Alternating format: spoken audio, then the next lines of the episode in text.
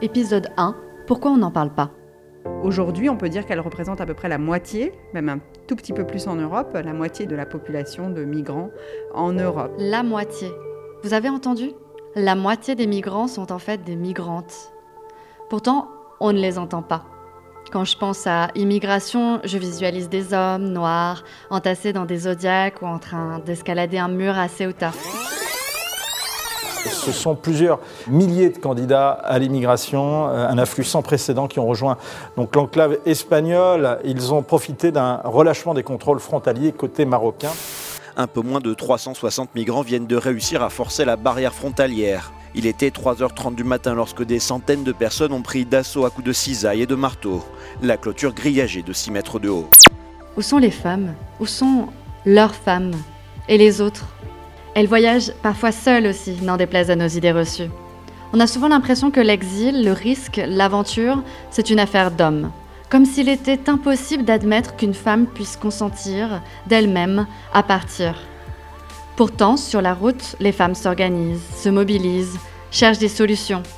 Un jour, elles ont juste refusé le destin auquel elles étaient assignées. Si elles sont souvent des survivantes, beaucoup de celles que j'ai rencontrées se définissent comme des aventurières. C'est toutes ces facettes de la migration féminine que je souhaite mettre en valeur. Colombie Au Sénégal, Dakar. Je suis ghanéenne. We live in Afghanistan. Car il y a autant de récits que de femmes migrantes. Pour qu'on se comprenne bien, quand je parle de migrantes, j'englobe les femmes en déplacement transfrontalier, les réfugiés eux et les exilés eux. Regardons les données 2021 de l'Organisation internationale pour les migrations. Elles sont certes à peine moins nombreuses que les hommes migrants dans le monde, mais franchement, on parle d'une différence de 2%. En Europe, elles sont même majoritaires. Près de 54% en Italie, plus de 51% pour la France, autour de 53% en Grèce, en Espagne ou au Portugal. Mais alors pourquoi sont-elles quasi absentes des médias et de nos représentations? Comment se fait-il qu'elles soient tant invisibilisées? On veut montrer des hommes quasiment bestiaux qui ont l'air dangereux pour pouvoir se justifier de politiques migratoires éminemment violentes. Je vous présente Elsa Tisler, elle est sociologue au CNRS. Elle a écrit une thèse sur la question des contrôles migratoires croisés avec les rapports de genre et de race. Je ne parle pas de race au sens de classement biologique, évidemment, mais du fait de reconnaître qu'elle implique une position sociale. Donc, Elsa Tisler se pose la question de savoir si la race ou le genre peut avoir une influence sur les contrôles migratoires. Pour cela, elle étudie les frontières terrestres, maritimes, aériennes. Au camp de réfugiés de Moria en Grèce, à l'enclave espagnole de Ceuta, ou encore à l'aéroport Orly de Paris. Quand je l'ai rencontré mi-juillet dans un café de Briançon, petite ville alpine et touristique à la frontière italienne, Elsa Tisler y vivait depuis trois mois. Pour que les États européens se défendent des politiques ultra-violentes qu'ils mettent en place et des conséquences ultra-violentes mortifères qu'il y a aujourd'hui euh, contre ces personnes, il faut pouvoir se justifier. Et donc en montrant uniquement des hommes qui ont l'air dangereux, quasiment animaux, enfin comme euh, à la frontière maroco-espagnole, clairement, les autorités et les médias, ils se complaisaient à montrer constamment ces hommes euh, contraints d'escalader les barrières de Ceuta Melilla comme si c'était des hordes d'animaux. Souvent, c'est des hommes, hein, les militaires et la police, qui sont dans la mise en œuvre pratique de ces politiques. Et pareil, ils ont besoin de se sentir un peu virils dans leurs tâches. Et du coup, euh, bah, ça fait vachement plus viril d'avoir à refouler euh, des hommes qu'une femme enceinte et des enfants. Et clairement, c'est compliqué pour eux, justement, là. Avec l'arrivée de ces familles, ça leur simplifie pas la tâche. Ils aiment pas du coup avoir à refouler des femmes et des enfants parce que là ça fait ouais ça fait moins viril. C'est moins facile de se justifier puisqu'on peut pas donner cette image menaçante de la figure vraiment masculine du danger migratoire qu'on brandit depuis des années alors qu'il y a toujours eu des femmes. Et elle était au Elle est toujours au alors qu'elle a euh,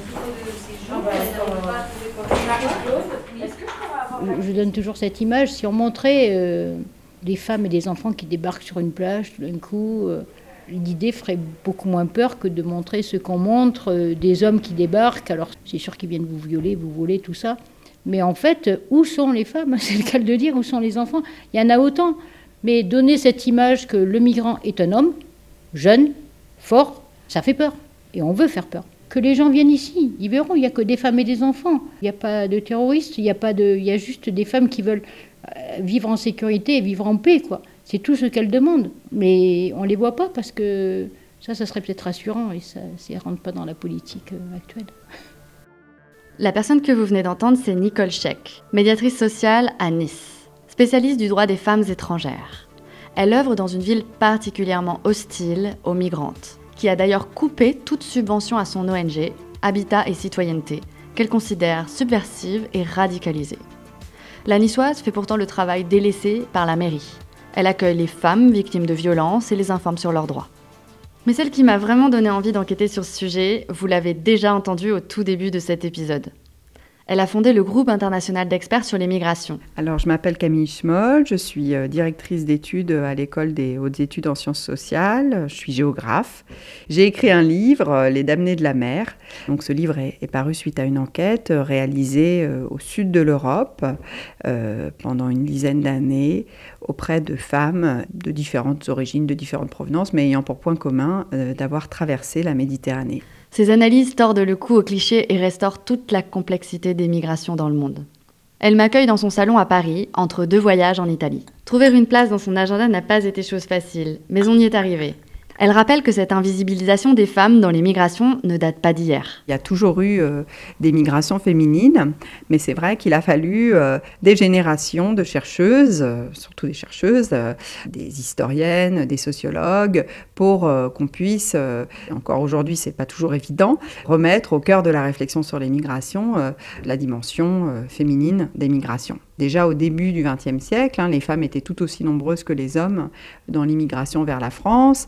On sait qu'elles étaient importantes dans les grandes migrations transcontinentales de la fin du XIXe et du début du XXe siècle euh, de l'Europe euh, vers les Amériques. Elles ont toujours une place importante. Il a fallu euh, des travaux comme ceux de Nancy Green, ceux de Donna Gabacha ou encore d'une sociologue Myriana Morgvazich pour remettre au cœur de la réflexion sur l'immigration euh, la part des femmes et la question féminine.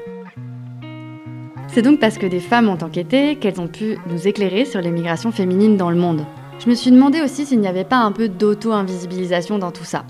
Pour leur sécurité, même une fois dans un pays considéré sûr, les femmes s'auto-invisibilisent.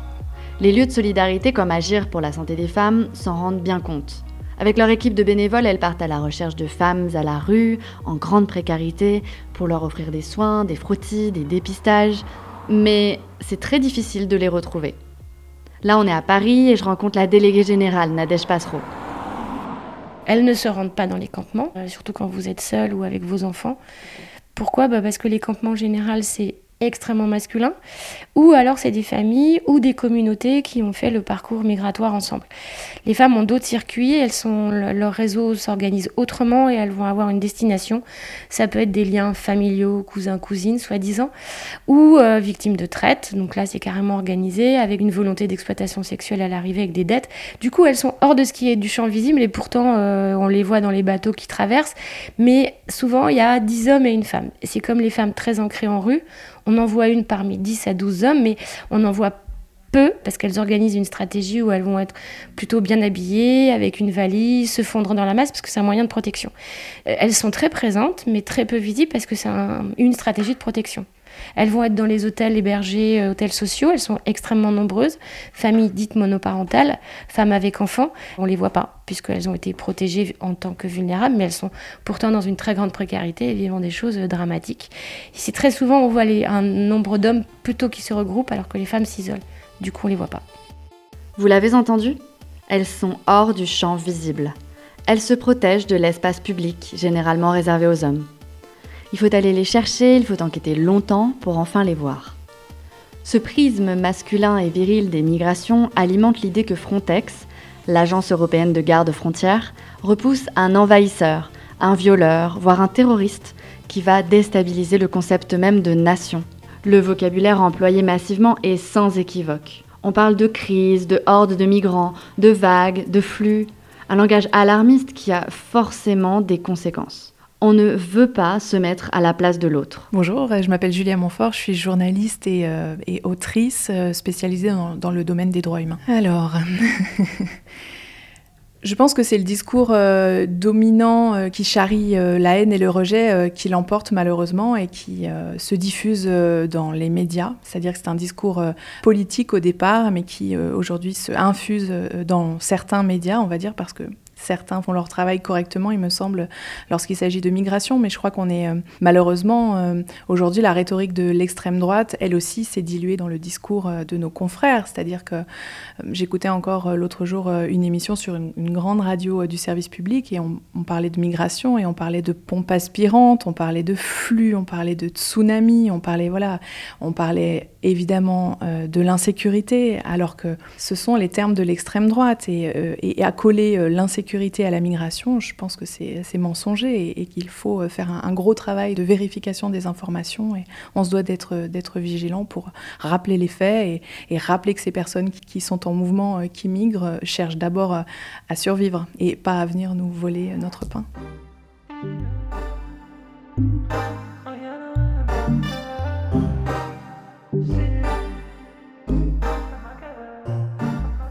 Mais attention, il n'y a pas que dans les médias de masse qu'on retrouve cette vision masculine de la migration.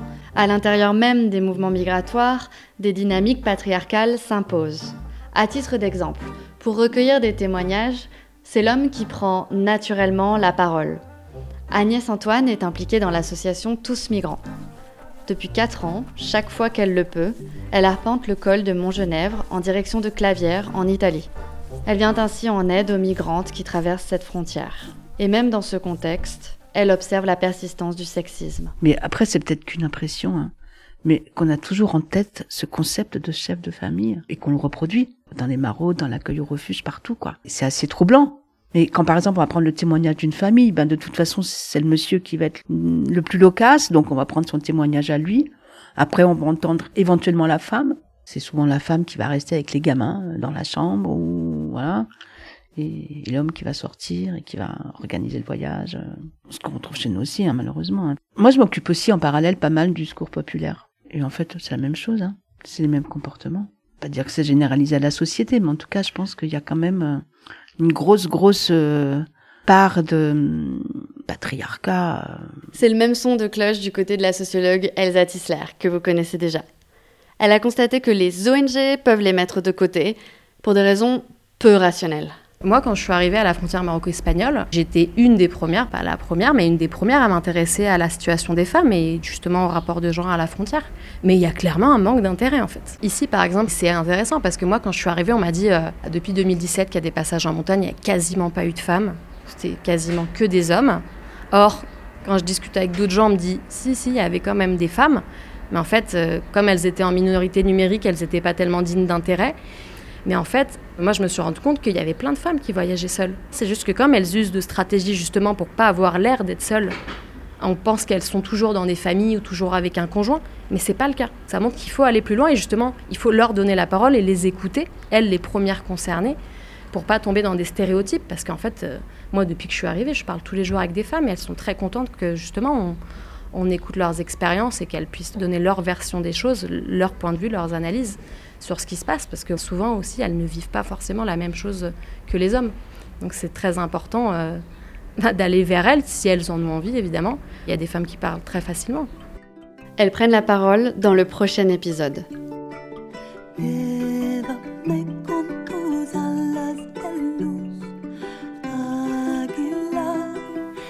On aura compris que ni les institutions, ni les médias, ni même les ONG ne les incluent à hauteur de ce qu'elles représentent, à savoir plus de la moitié des migrants en Europe, et presque la moitié dans le monde. Il existe un intérêt à réprimer l'empathie, à écarter les femmes de nos représentations des migrations. Quand bien même on leur donnerait la parole, c'est généralement pour parler de traite humaine et les présenter comme des victimes. Si les femmes sont invisibilisées, c'est donc pour des raisons politiques. Il faut justifier la police, la violence des frontières. Il faut unir le peuple derrière un ennemi commun. Essayons de porter un regard féminin sur ces frontières. Essayons de comprendre ce qui pousse une mère à traverser des cols enneigés avec un bébé dans le ventre, un autre sur le dos. Leur expérience est indispensable dans l'analyse des migrations. Elles ont tant à nous raconter, mais si peu la parole.